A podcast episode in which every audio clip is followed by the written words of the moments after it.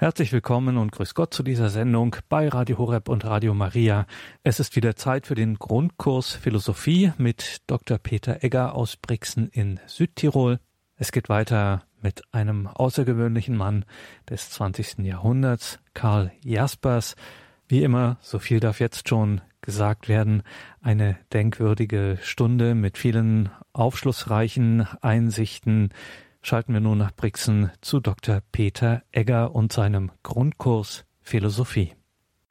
Liebe Hörerinnen und Hörer, ich darf Sie auch meinerseits sehr herzlich zu dieser heutigen Sendung begrüßen und ich bedanke mich für die freundlichen Worte der Einführung von Herrn Gregor Dornis. Bevor ich mit meinen Ausführungen beginne, darf ich Sie bitten, dass wir miteinander ein Gebet sprechen, damit der Geist Gottes uns durch diese Sendung begleiten möge. Im Namen des Vaters und des Sohnes und des Heiligen Geistes. Amen. Komm, Heiliger Geist, und erfülle die Herzen deiner Gläubigen und entzünde in ihnen das Feuer deiner Liebe. Sende aus deinen Geist und alles wird neu geschaffen und du wirst das Angesicht der Erde erneuern. Dann wenden wir uns an die Mutter Gottes und bitten sie um ihr fürbittendes Gebet. Gegrüßet seist du, Maria, voll der Gnade. Der Herr ist mit dir. Du bist gebenedeit unter den Frauen, und gebenedeit ist die Frucht deines Leibes, Jesus. Heilige Maria, Mutter Gottes, bitte für uns Sünder, jetzt und in der Stunde unseres Todes. Amen. Dann wenden wir uns auch an die Engel und bitten sie um ihren Schutz und um ihr Geleit. Engel Gottes, unsere Beschützer, denen des höchsten Vaterliebe uns anvertraut hat, erleuchtet, beschützt, regiert und leitet uns. Amen. Und schließlich wenden wir uns noch an einige Heilige und Selige, die sich in besonderer Weise mit philosophischen Fragen aus christlicher Sicht beschäftigt haben. Heiliger Augustinus, bitte für uns. Heiliger Thomas von Aquin, bitte für uns. Heilige Edith Stein, bitte für uns. Seliger Kardinal Newman, bitte für uns. Und heiliger Papst Johannes Paul II, bitte für uns. Im Namen des Vaters und des Sohnes und des Heiligen Geistes. Amen. Liebe Hörerinnen und Hörer, bei unserer letzten Sendung haben wir uns mit der Philosophie des Existenzialismus beschäftigt. Der Existenzialismus bemüht sich darum, den Menschen als ein Wesen hinzustellen, das über die empirisch materielle Wirklichkeit hinausreicht. Der Mensch ist ein existierendes Wesen. Das bedeutet, er steht hinaus über den materiellen Bereich. Er überschreitet, er transzendiert die materielle Wirklichkeit und stellt sich Fragen, die weit über die rein materielle Wirklichkeit hinausreichen. Und deswegen ist diese Philosophie auch so ungemein interessant, weil hier die sogenannten existenziellen Fragen des Menschen zur Sprache kommen. Der Existenzialismus war zunächst einmal eine Reaktion auf die großen philosophischen Systeme des Idealismus, aber auch des Materialismus. Diese großen Systeme hatten universale Antworten auf die verschiedenen Fragen über die Entstehung der Welt, über die Entstehung der Gesellschaft, über die verschiedenen ethischen und kulturellen Dinge, aber diese großen Systeme behandelten nicht die Fragen des einzelnen Menschen. Und da hat doch dieser einzelne Mensch eine ganze Menge von Fragen. Er stellt sich die Frage, wer bin ich? Er stellt sich die Frage, woher komme ich? Was ist der Sinn meines persönlichen Lebens? Er stellt sich auch die Frage, wie werde ich glücklich? Er befasst sich aber auch mit dem Phänomen der Angst und möchte eine Antwort auf die Frage nach dem Leid. Alle diese Dinge wurden von den großen Systemen der Philosophie nicht beantwortet. Und so ist nun der Existenzialismus eine Reaktion auf diese großen Systeme. Es war vor allem der große dänische Philosoph Søren Kierkegaard, der zum ersten Mal diese existenzialistische Philosophie entwickelt hat.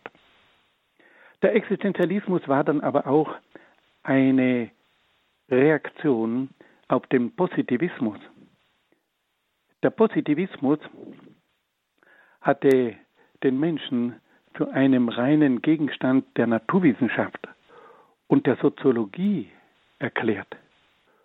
Und auf diese Art und Weise war aber das tiefere Menschsein völlig aus dem Blick geraten. Die Naturwissenschaft kann viele Fragen beantworten, aber sie kann nicht die tieferen Fragen des Menschen beantworten. Die Soziologie unterrichtet uns über die verschiedenen Gesetzmäßigkeiten in der Gesellschaft, aber sie gibt uns keine Antwort auf die echten zwischenmenschlichen Beziehungen und auf die Grundwerte, die diese Beziehungen dann auch entsprechend formen und gestalten. Wir sehen also, dass der Existenzialismus eine Philosophie darstellt, die den Bedürfnissen des Menschen sehr entgegenkommt. Bei unserer letzten Sendung haben wir uns dann mit einem ganz großen Philosophen des Existenzialismus auseinandergesetzt, nämlich mit Karl Jaspers. Wir haben gehört, dass dieser Mann zunächst Medizin studiert hat und sich dann mit der Psychologie und der Psychiatrie auseinandergesetzt hat und dass er erst zu einem späteren Zeitpunkt dann auch sich der Philosophie gewidmet hat. Karl Jaspers hat in einer sehr schwierigen Zeit gelebt. Er stand in Opposition zum Nationalsozialismus und er hat für seine klare Haltung auch die Folgen zu spüren bekommen. Karl Jaspers war dann aber auch der Mann, der nach dem Zweiten Weltkrieg verschiedene aktuelle philosophische Fragen aufgegriffen hat. Und er befasste sich zum Beispiel mit der Schuldfrage der Deutschen. Er fragte sich, wie es um die Atombombe steht und er beschäftigte sich auch mit der deutschen Wiedervereinigung. Karl Jaspers war in den Jahrzehnten nach dem Krieg der am meisten gelesene Philosoph Deutschlands. Wir haben gehört, dass Karl Jasper zunächst einmal vom Dasein des Menschen gesprochen hat. Das Dasein ist ein ganz zentraler Begriff im Rahmen der Existenzphilosophie, weil nämlich mit dem Dasein das konkrete Leben des Menschen angesprochen wird. Da geht es um die materielle Wirklichkeit, um die empirische Wirklichkeit, in die der Mensch hineingestellt ist. Und Karl Jasper sagt, dass diese Wirklichkeit, dieses Dasein ernst zu nehmen ist. Der Mensch ist in eine materiell-empirische Umwelt hineingestellt. Aber Karl Jaspers hat dann darauf hingewiesen, dass der Mensch nicht nur ein Wesen ist, das im Dasein lebt, sondern dass der Mensch ein existenzielles Wesen ist, welches das Dasein, also die materielle und die empirische Wirklichkeit übersteigt. Der Mensch ist ein Wesen, das über die materielle Wirklichkeit hinausreicht. Und da hat dann Karl Jaspers auch auf wunderbare Weise versucht zu zeigen, dass es diese Existenz des Menschen gibt. Er hat von einer Existenzerhellung gesprochen und den Menschen gezeigt, dass es immer wieder Situationen gibt, in denen er die empirische materielle Welt übersteigt. Das zeigt sich vor allem in der Freiheit des Menschen.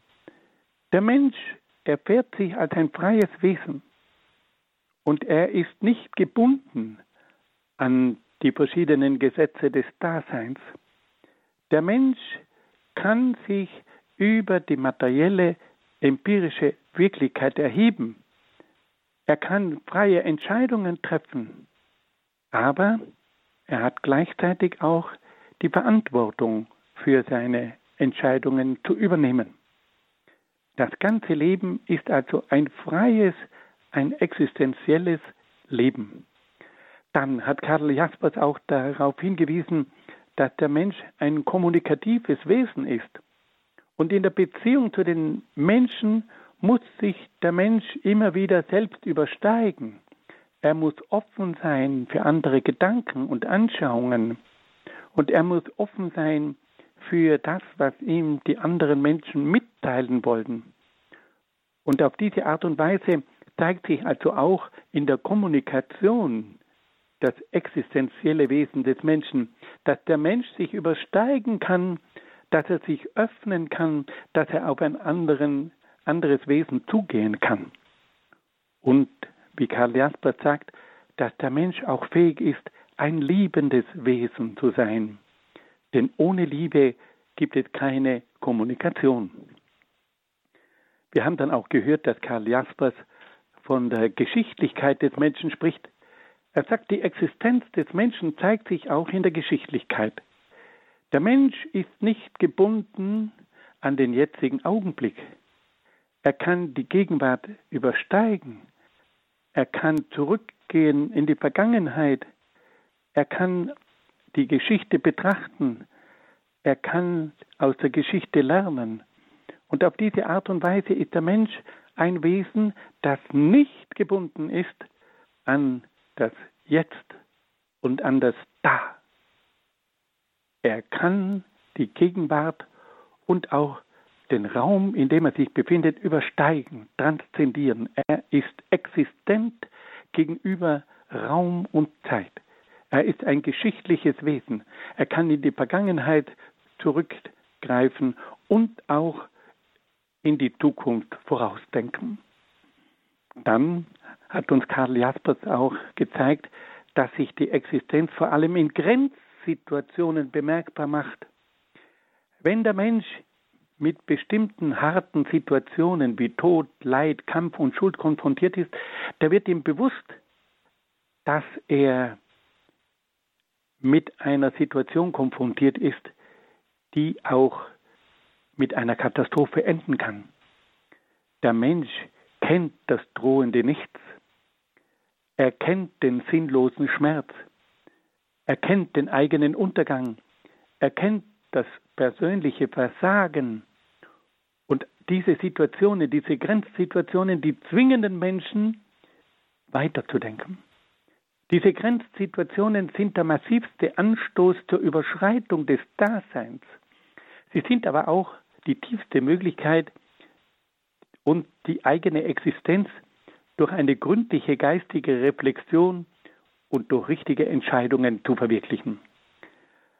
Diese Hinweise auf die Existenz des Wesens, des Menschen in der Freiheit, in der Kommunikation, in der Geschichtlichkeit und in Grenzsituationen sind etwas ganz Großartiges.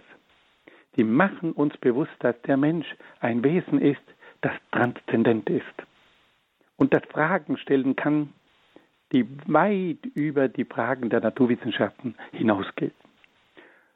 Nun kommt aber das Entscheidende. In welche Richtung geht denn eigentlich diese Existenz? Wenn wir uns überschreiten und überschreiten und überschreiten, wohin führt denn dieses Überschreiten? Was ist denn da letztlich der Horizont, auf den dieses Überschreiten zuläuft? Und da sagt nun Jaspers, dass das Überschreiten letztlich zum Sein hinführt. Jaspers sagt, dass alles Überschreiten sich dem Sein nähert. Aber nun möchten wir natürlich wissen, was ist denn dieses Sein? Jasper sagt, dass das Sein die Grundlage ist, die alles trägt. Das Sein trägt sowohl das Subjekt des Menschen als auch die Wirklichkeit der Welt. Jaspers nennt das Sein das Umgreifende. Dieser bekannte Begriff von Karl Jaspers. Das Sein ist das Umgreifende, das alles Seiende, also alles einzelne Sein umgibt und das alles Seiende in sich trägt. Alle Einzeldinge werden vom Sein getragen. Alles Seiende steht im Sein. Doch dann sagt uns Jaspers, dass das Sein selbst nicht fassbar ist. Alle Versuche, das Sein als Materie, als Energie, als Leben, als Geist zu erfassen, machen eine bestimmte Art von Sein zum Sein schlechthin. Das Sein ist aber keine bestimmte Art des Seins, sondern steht über jeder bestimmten Art von Sein. Das Sein ist mehr als Materie, als Energie, als Leben und Geist. Das Sein ist unbestimmt. Da das Sein also unbestimmt ist, lässt es sich auch nicht definieren. Das Sein ist daher geistig nicht fassbar. Das ist also die Grundaussage von Karl Jaspers. Alles Streben des Menschen geht letztlich auf das Sein zu. Und dieses Sein nennt Jaspers das Umgreifende. Aber gleichzeitig sagt Jaspers, dass dieses Sein nicht fassbar ist. Es ist nicht ein bestimmtes Sein. Es ist nicht die Materie, es ist nicht eine Urenergie, es ist nicht das Leben, es ist nicht der Geist, das Sein ist mehr. Das Sein ist so allgemein, dass man es nicht definieren, dass man es nicht erfassen kann. Nun stellt sich für Jaspers natürlich die große Frage, ja, aber wie kommen wir denn dann an das Sein heran, wenn es nicht fassbar ist? Welche Möglichkeiten haben wir denn dann, an dieses Sein heranzukommen? Jaspers sagt, dass wir das Sein nicht erkennen können, aber wir haben die Möglichkeit, das Sein zu spüren und zu erleben. Mit Hilfe der Intuition also des unmittelbaren Erfassens. Und mit Hilfe des Erlebnisses, des Erlebens, kann der Mensch das Sein erfahren. Auf diese Art und Weise ist es dem Menschen möglich, das Sein zu erleben. Jenes Sein, das ihn äußerlich und innerlich umgreift. Ja, es stellt sich dann auch noch die Frage, ja, wie kann man aber das erlebte Sein zum Ausdruck bringen? Die einzige Möglichkeit besteht nach Jaspers darin, das Sein in Form von Symbolen und Mythen auszudrücken und darzustellen. Die Symbole und Mythen können zwar nicht das Sein als solches erfassen, aber sie sind Hinweise und Umschreibungen für das Sein. Zu allen Zeiten haben sich die Menschen der Symbole und Mythen bedient, um das unfassbare Geheimnis des Seins zum Ausdruck zu bringen. Fassen wir das noch einmal ganz kurz zusammen. Karl Jaspers zeigt uns also zunächst einmal, dass der Mensch im Dasein lebt. Er lebt in einer materiellen, empirischen Umwelt, in die er hineingestellt ist. Aber, so sagt Jaspers, der Mensch ist nicht nur ein Wesen, das im Dasein lebt, der Mensch übersteigt das Dasein. Er ist ein existenzielles Wesen, das offen steht und über die materielle Wirklichkeit hinausreicht. Der Mensch ist ein existentes, ein transzendentes Wesen. Und Karl Jaspers hat sich dann auch darum bemüht, diese existente Seinsweise des Menschen zu erhellen. Und er sagt, dass der Mensch bei verschiedenen Gelegenheiten erfahren kann, wie er sich selbst übersteigt. Das zeigt sich zunächst einmal in der Freiheit. Der Mensch hat die Möglichkeit, freie Entscheidungen zu treffen. Und dabei zeigt es sich, dass er nicht den Gesetzen der Materie einfach unterworfen ist, dass er nicht in allen Bereichen gebunden ist an die empirische Wirklichkeit. Er hat die Möglichkeit, freie Entscheidungen zu treffen und diese freien Entscheidungen zeigen, dass er die empirische Wirklichkeit mit ihren Gesetzmäßigkeiten übersteigen kann. Eine zweite Möglichkeit ist die Kommunikation. In der Kommunikation erfährt der Mensch, wie er sich selbst übersteigt. Wenn er sich den anderen Menschen zuwendet, dann muss er sich selbst übersteigen, dann muss er sich öffnen, dann muss er auf die anderen zugehen. Und damit kommt wieder die existenzielle Seinsweise des Menschen zum Ausdruck. Dann gibt es auch die Möglichkeit der Geschichtlichkeit. Der Mensch ist nicht an Raum und Zeit gebunden. Er kann Raum und Zeit übersteigen. Er kann in seinen Gedanken zurückgehen in die Geschichte und er kann in seinen Gedanken vorauseilen in die Zukunft. Und schließlich kann der Mensch dann seine Existenz auch in Grenzsituationen erleben. Diese Grenzsituationen des Todes, des Leidens, des Kampfes und der Schuld zeigen dem Menschen immer wieder, dass es hier noch mehr gibt als Materie. Und da wird der Mensch nun aufgefordert, nachzudenken über sich selbst und dass er sich aufmacht, um endlich diesen transzendenten Fragen nachzugehen. Dann stellt sich Jaspers die Frage, ja, aber wohin führt denn dann diese Existenz? Wohin führt denn diese Transzendenz? Und er sagt, letztlich geht es dabei um die Suche nach dem Sein, nach dem Urgrund aller Dinge. Und das, was nennt dieses Sein das Umgreifende. Das Sein umgreift den Menschen. Das Sein trägt den Menschen, es erfasst den Menschen und nimmt den Menschen in sich auf. Dann stellt aber Jaspers fest, dass dieses Umgreifende, dieses Sein so allgemein ist, dass man es nicht definieren kann. Dieses Sein ist kein bestimmtes Sein. Es ist nicht Materie. Es ist nicht Energie. Es ist nicht Leben. Es ist nicht Geist. Es ist viel mehr. Es ist kein bestimmtes Sein, sondern ein so allgemeines Sein, dass es jede Form eines bestimmten Seins tragen kann. Und nun kommt Jasper zur entscheidenden Frage. Ja, aber wenn dieses Sein ganz allgemein ist, dann können wir es ja nicht bestimmen, weil dann ist es ein bestimmtes Sein. Dann können wir es nicht definieren, weil dann ist es ein abgegrenztes Sein. Wie können wir denn das erfassen?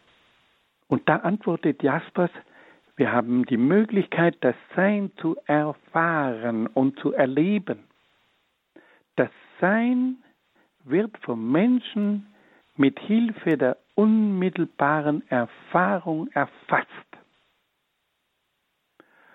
Und da kommt nun etwas zum Ausdruck, dass Karl Jaspers also das Erfahren höher stellt als das Erkennen.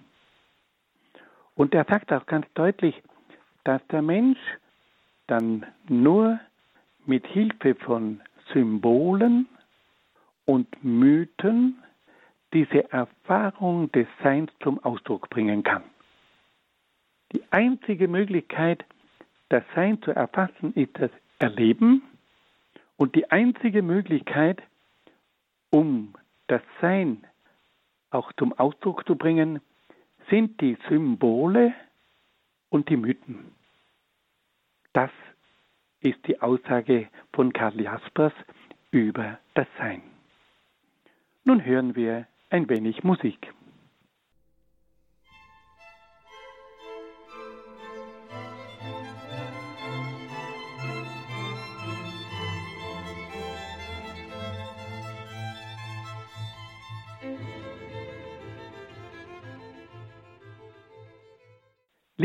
Hörerinnen und Hörer, wir haben in den vorhergehenden Ausführungen gehört, wie Jaspers versucht hat, das absolute Sein zu erfassen. Wir haben gehört, dass das Sein für Jasper so allgemein ist, dass es kein bestimmtes sein kann und dass es daher auch nicht definiert bzw. bestimmt werden kann. Das Sein kann nur erlebt werden und dann in der Form von Symbolen und Mythen zum Ausdruck gebracht werden. Nun schlägt Jaspers eine interessante Brücke. Er schlägt nun die Brücke von der Philosophie zum Glauben und sagt, dass Gott das allgemeine, umfassende Sein ist. Karl Jaspers nennt also Gott das umfassende Sein, das allgemeine Sein. Gott ist für ihn das Umgreifende. Gott ist für ihn das allgemeine Sein. Gott ist für ihn das unfassbare Sein. Karl Jaspers erklärt also mit aller Entschiedenheit, dass Gott völlig unerkennbar ist. Die Erkenntnis des Menschen ist niemals imstande, Gott in seinem Wesen zu begreifen. Nur eine Offenbarung Gottes könnte uns Auskunft über Gott geben. Jaspers weist darauf hin, dass es bestimmte Religionen wie das Judentum, das Christentum und den Islam gibt, die behaupten, dass es eine Offenbarung Gottes gegeben hätte.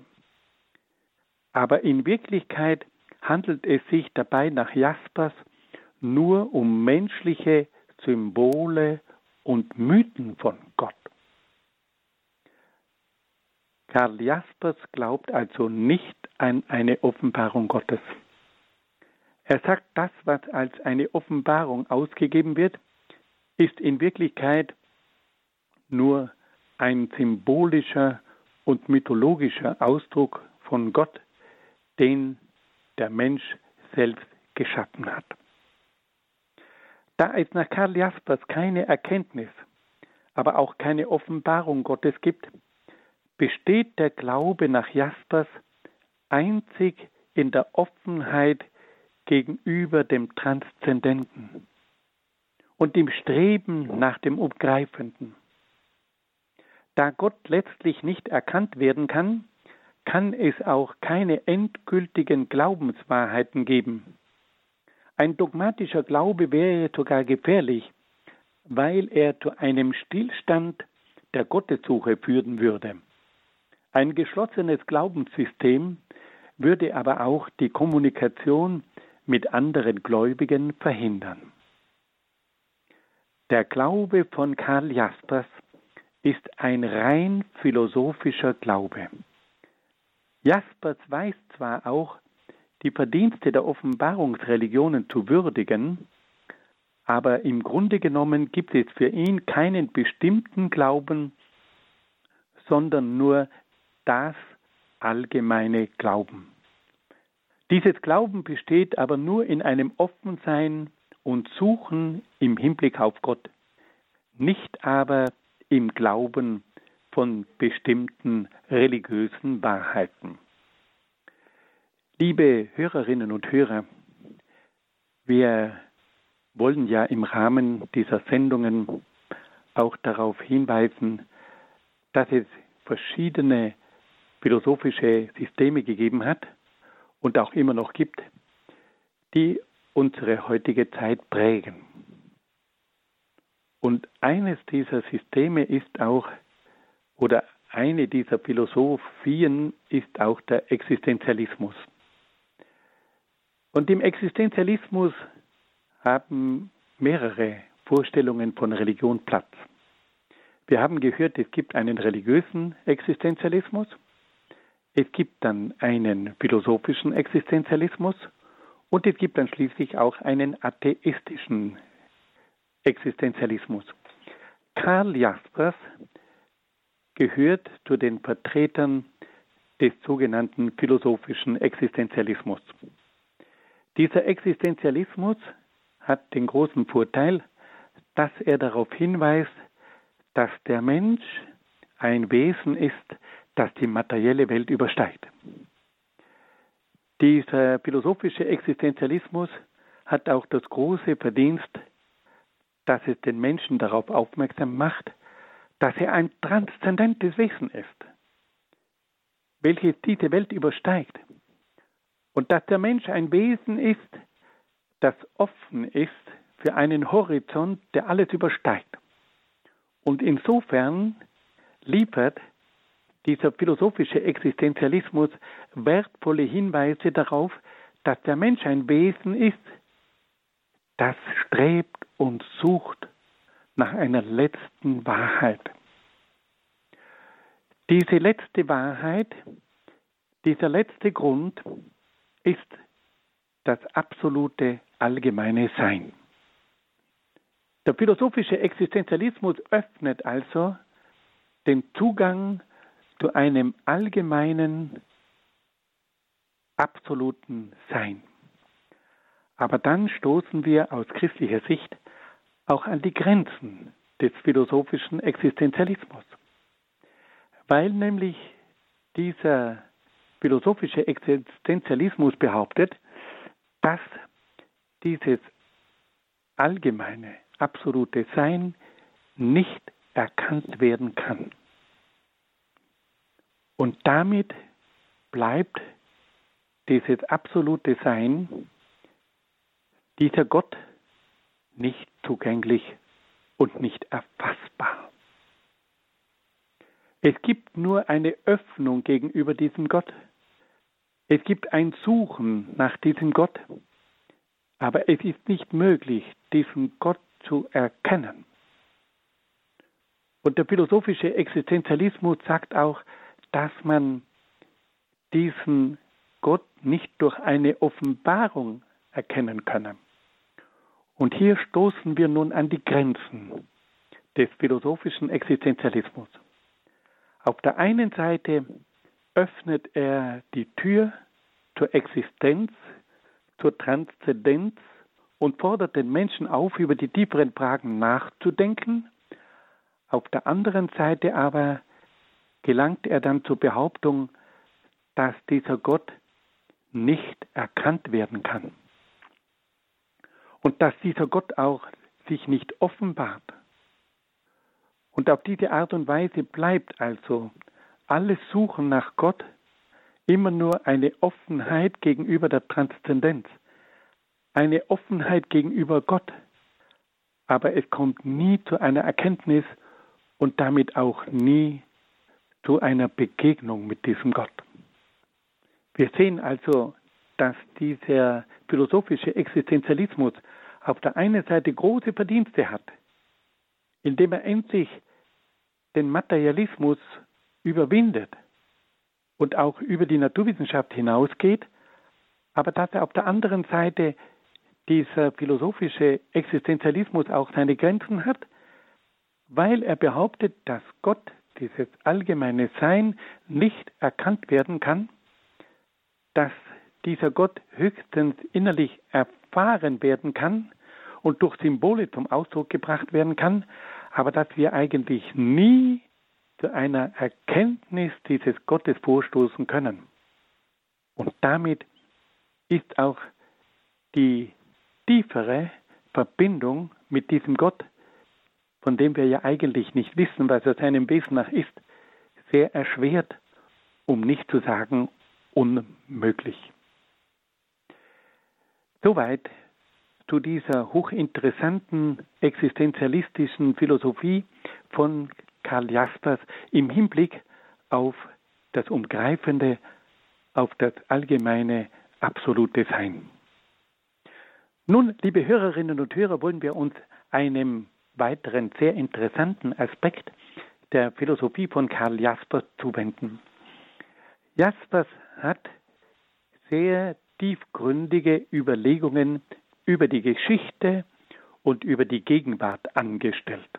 Wir haben gehört, dass er zu vielen aktuellen Themen Stellung genommen hat.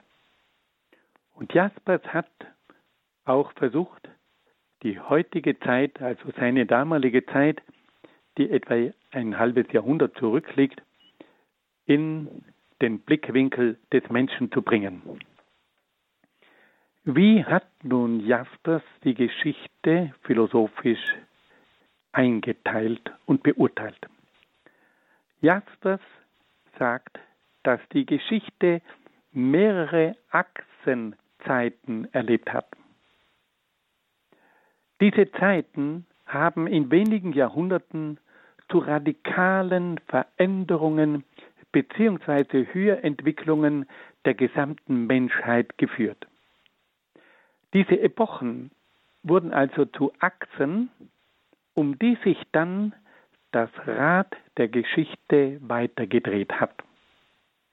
Also Jasper sagt, die Geschichte ist nicht einfach immer kontinuierlich verlaufen, es hat ganz bestimmte geschichtliche Epochen gegeben, in denen es zu großen Umwandlungen gekommen ist, in denen viel Neues entstanden ist und die dazu geführt haben, dass sich die Geschichte plötzlich auf einem höheren Niveau weiterentwickeln konnte. Und Jaspers beschreibt uns auch zwei von diesen Achsenzeiten. Die erste dieser Achsenzeiten fällt in die Antike und dauerte etwa von 800 bis 200 vor Christus. In diesem Zeitraum wurden grundlegende Gedanken entwickelt, die durch die Jahrtausende weiterwirkten. Es entstanden große Weltreligionen, die heute noch das Leben vieler Menschen prägen. Es entwickelten sich verschiedene Hochkulturen, die Gestalten von nachhaltigem Einfluss hervorbrachten. Jaspers verweist auf China, das die großen Gestalten von Konfuzius und Lao Tse hervorbrachte. Jaspers spricht auch von Indien und erinnert an die Gestalt von Buddha. Jaspers erwähnt Persien und bezieht sich dabei vor allem auf die Gestalt von Zarathustra. Jaspers kommt dann auch auf Israel zu sprechen und nennt dabei Moses und die Propheten. In besonderer Weise hebt aber Jaspers Griechenland hervor. Da gab es die großen Dichter Homer, Aeschylus, Sophokles und Euripides dann gab es die großen Philosophen, die Naturphilosophen und dann Sokrates, Platon und Aristoteles. Es gab aber auch bedeutende Wissenschaftler wie Pythagoras, Euklid, Archimedes, Hippokrates und so weiter. Jaspers sagt also, dass in der Zeit von 800 bis 200 vor Christus eine gewaltige Wende in der Geschichte erfolgt ist und dass damals große grundlegende Gedanken entwickelt wurden und dass große Weltreligionen entstanden sind. Und dass in den verschiedenen großen Kulturen bedeutende Gestalten hervorgetreten sind, in China Konfuzius und Lao Tse, in Indien Buddha, in Persien Zarathustra, in Israel Moses und die Propheten und in Griechenland die Dichter Homer, Aeschylus, Sophokles, Euripides, die großen Naturphilosophen und Sokrates, Platon und Aristoteles und dann die Wissenschaftler Pythagoras, der Begründer der Mathematik und Euklid, Archimedes, Hippokrates, der Begründer der Medizin. Alles das hat dazu geführt, dass diese erste Aktenzeit die Menschheit in eine neue Dimension katapultiert hat. Dann weist Karl Jaspers aber auch auf eine zweite Achsenzeit hin. Und diese zweite Achsenzeit begann mit der Renaissance im 16. Jahrhundert, in der es in allen Bereichen zu entscheidenden Veränderungen gekommen ist. Auch in dieser Zeit lebten bahnbrechende Gestalten, die bis in unsere Zeit nachwirken. In der Astronomie, da gab es Kopernikus, Kepler und Galilei.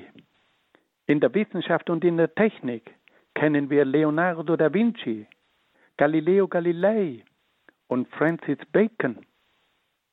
In der Philosophie, da bewundern wir Cusanus, Erasmus von Rotterdam, Thomas Morus, Michel de Montaigne, Giordano Bruno und noch einmal Francis Bacon. Aber auch in der Politik haben wir bedeutende Denker, Niccolò Machiavelli, Thomas Morus und Hugo Grotius. Und in der Kunst die überragenden Künstler Leonardo da Vinci, Michelangelo und Raphael. Und auch in der Religion gab es bedeutende Gestalten wie Martin Luther, Ulrich Zwingli und Johannes Calvin.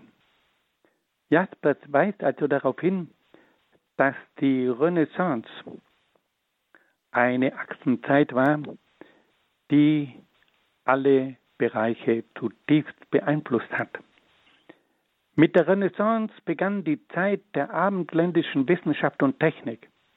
Es kam aber auch zu den weltweiten Entdeckungsfahrten, die zum Zusammenschluss der Welt und zum eigentlichen Beginn der Weltgeschichte führten. Liebe Hörerinnen und Hörer, diese Betrachtung der Geschichte ist phänomenal. Jaspers weist uns darauf hin, dass es in der Geschichte zwei gewaltige Achsenzeiten gegeben hat, nämlich die Achsenzeit in der Antike, die von 800 bis 200 vor Christus gedauert hat, und dann auch die Achsenzeit in der Zeit der Renaissance im 16. Jahrhundert. Wir hören nun noch ein wenig Musik und dann geht es wieder weiter.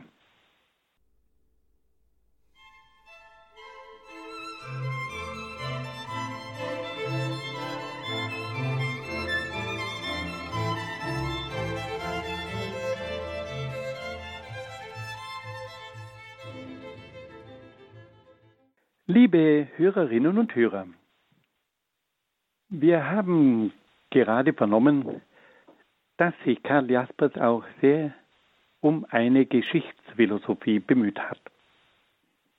Und im Rahmen dieser Geschichtsphilosophie spricht Karl Jaspers von den sogenannten Achsenzeiten, die die Geschichte der Menschheit entscheidend verändert haben. Wir haben darauf hingewiesen, dass Jaspers von einer Achsenzeit in der Antike gesprochen hat, die von 800 bis 200 vor Christus gedauert hat. Dann gab es noch eine zweite Achsenzeit im 16. Jahrhundert. Und diese Achsenzeit ist unter dem Namen Renaissance in die Geschichte eingegangen. Jaspers weist darauf hin, dass es gerade in der Renaissance zu großen Veränderungen in der abendländischen Wissenschaft und Technik gekommen ist. Er spricht aber auch von den weltweiten Entdeckungsfahrten, die zum Zusammenschluss der Welt und zum eigentlichen Beginn der Weltgeschichte geführt haben. Jaspers ist der Ansicht, dass wir auch in der Gegenwart in einer Achsenzeit leben, in der es zu radikalen Veränderungen und zu einem neuen Bewusstsein kommen kann. Gleichzeitig ist die Gegenwart aber auch mit großen Gefährdungen konfrontiert. Diese Gefährdungen könnten dazu führen, dass die Menschheit alle Fortschritte im Bereich des Bewusstseins, der Freiheit und der Ethik einbüßt, die sie seit der ersten Aktenzeit erworben hat. Liebe Freunde, hier müssen wir mal genau hinhören. Jasper sagt, dass auch wir wieder in einer Achsenzeit leben. Aber er sagt, dass diese radikalen Veränderungen in unserer Zeit die Menschen auch mit großen Gefährdungen konfrontieren. Und er sagt, dass diese Gefährdungen durch diese radikalen Veränderungen dazu führen könnten, dass der Mensch alle Fortschritte im Bereich des Bewusstseins, der Freiheit und der Ethik einbüßt, die sie seit der ersten Aktenzeit erworben hat. Konkret. Es drohen in der heutigen Zeit bestimmte Gefahren, die die Errungenschaften der Menschheit ab der Zeit der ersten Aktenzeit, also aus der Zeit vor Christi Geburt, verlieren könnte. Diese Aussage von Karl Jaspers stimmt ungeheuer nachdenklich. Und Karl Jasper zeigt uns auch, worin ganz konkret diese Gefahren bestehen. Die erste Gefährdung des Menschen besteht in einer totalen Herrschaft der Technik, die alle Bereiche mechanisiert. Der Mensch wird in reine Funktionszusammenhänge hineingezwängt. Auf diese Weise kommt es zur Aufhebung des lebendigen Menschseins und zu einer Bewusstseinstrübe des Menschen. Dieses Wort Bewusstseinstrübe, dieses vornehme Wort von Karl Jaspers, müssten wir vielleicht ein bisschen verdeutlichen und wir könnten von einer Abstumpfung und Verblödung des Menschen sprechen. Die zweite Gefährdung des Menschen besteht in der Vermassung der Gesellschaft. Die gesamte Gesellschaft wird von Apparaten gesteuert, die die Menschen uniformieren. Auf diese Weise kommt es zu einer Massengesellschaft, die das persönliche Bewusstsein und die Individualität des Menschen in Frage stellt.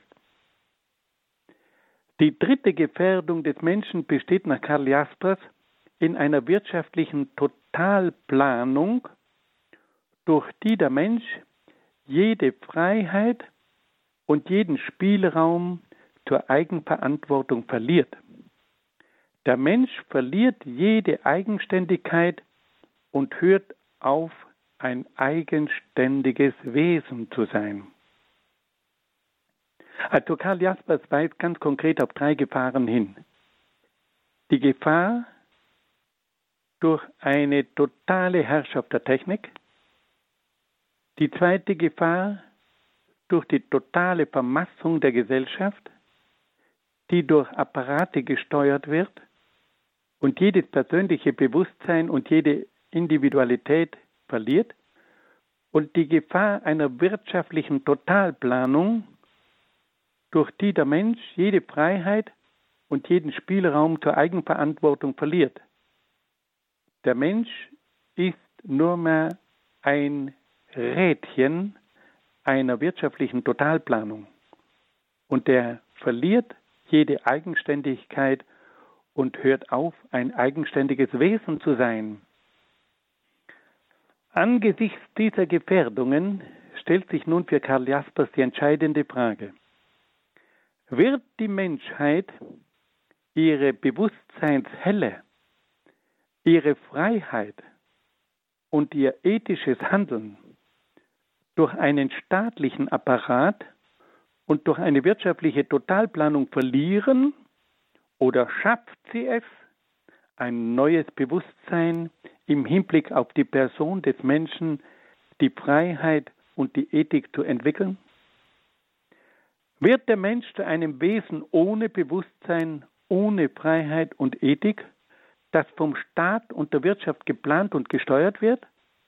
Oder entwickelt er ein neues Bewusstsein, das ihn zur Bewahrung des Menschseins und zur Beherrschung der Wissenschaft, der Technik, der Politik und der Wirtschaft befähigt? Das ist also die entscheidende Frage auf der einen Seite dieser immense Fortschritt und auf der anderen Seite diese Gefährdung durch eine totale Herrschaft der Technik, durch eine totale Vermassung der Gesellschaft und durch eine totale wirtschaftliche Totalplanung, äh, die dem Menschen jede Freiheit und jede Eigenverantwortung nimmt. Und Karl Jasper stellt nun die Frage, ist der Mensch imstande, trotz dieser Entwicklungen seine Eigenständigkeit als Person, seine Freiheit und seine Ethik zu bewahren? Oder wird er zu einem Wesen ohne Bewusstsein, ohne Freiheit und ohne Ethik? Jasper stellt schließlich fest, dass unsere Zeit in dramatischer Weise mit der Frage des Glaubens konfrontiert ist. Jaspers meint, dass die Menschheit in ihrer Geschichte noch nie in dieser Weise vor die Alternative gestellt war, Nihilismus oder Gottesglaube. Das tiefste Problem unserer Zeit ist nach Jaspers die Glaubenslosigkeit. Der Mensch hat nichts mehr, an das er glaubt. Und auf diese Art und Weise bleibt nur mehr der Nihilismus übrig, das Nichts. Der Mensch steht im Nichts. Der Mensch vegetiert im Nichts. Und der Mensch verfällt dem Nichts. Wo es keinen Glauben im weitesten Sinne gibt, Glaube im Sinne von Prinzipien, Grundwerten, Rechten, Glauben im Sinne einer Metaphysik, einer Religion, gibt es kein Fundament und keinen gemeinsamen Nenner für die Menschheit und für die Weltgeschichte. Und damit ist Geschichte letztlich nicht möglich. Hingegen gibt es dort, wo es einen Glauben gibt, auch etwas Gemeinsames, das die Menschen trägt. Nur mit dem Glauben können wir den Nihilismus, der in jedem Menschen lauert, besiegen. Liebe Hörerinnen und Hörer, diese Geschichtsphilosophie, die ist tatsächlich ungemein erschütternd. Fassen wir das noch einmal ganz kurz zusammen. Karl Jasper sagt also, dass es Achsenzeiten gegeben hat, die die Menschheit in eine neue Dimension katapultiert haben. Die Achsenzeit in der Antike und die Achsenzeit in der Renaissance. Karl Jaspers hat aber den Eindruck, dass wir auch in der heutigen Zeit wieder in einer Achsenzeit leben und dass es gewaltige Entwicklungen geben wird, die aber auch zu drei Gefahren führen. Zur totalen Herrschaft der Technik, zur totalen Vermassung der Gesellschaft und zur wirtschaftlichen Totalplanung. Und da kann der Mensch als Person und auch als freies und ethisches Wesen oft nicht mehr existieren. Und da kommt es nun darauf an, ob der Mensch in dieser heutigen Achsenzeit imstande ist, ein Wesen mit einer personalen Dimension, ein Wesen, das sich um die Freiheit und die Ethik bemüht, ob sich der Mensch durchringen kann, diese Werte auch in dieser schwierigen Zeit zu erhalten. Und dazu braucht es nach Meinung von Jaspers einen Glauben. Dazu braucht es Prinzipien. Dazu braucht es Grundwerte. Dazu braucht es gewisse Rechte. Dazu braucht es eine Metaphysik und eine Religion. Wenn das nicht der Fall ist, dann wird der Mensch dem Nihilismus, dem Nichts verfallen sein. Liebe Hörerinnen und Hörer, ich danke Ihnen sehr, sehr herzlich für Ihre freundliche Aufmerksamkeit und wünsche Ihnen alles Gute und Gottes besonderen Segen.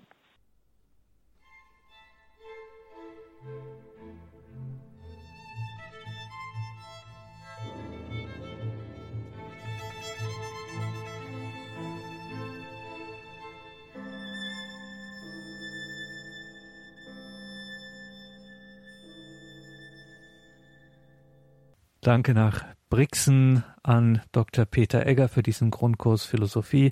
Liebe Hörerinnen und Hörer, den kann man natürlich wie immer nachhören in unserem Podcast- und Downloadangebot in der Mediathek entweder horep.org oder in der Radio Horep App jederzeit mobil, wo immer Sie entsprechenden Empfang haben. Die Radio Horeb App erfreut sich immer größerer Beliebtheit. Vielleicht empfehlen Sie das ja Ihren Bekannten, Ihren Freunden, Ihrer Familie, um sie auf Radio Horeb aufmerksam zu machen. Auch damit kann man viel Gutes und Segensreiches bewirken mit dem Weiterempfehlen der Radio Horeb App. Keine versteckten Kosten, keine Werbung, versteht sich. Einfach nur Leben mit Gott zu Hause und unterwegs. Jetzt um 21.30 Uhr folgt die Reihe nachgehört.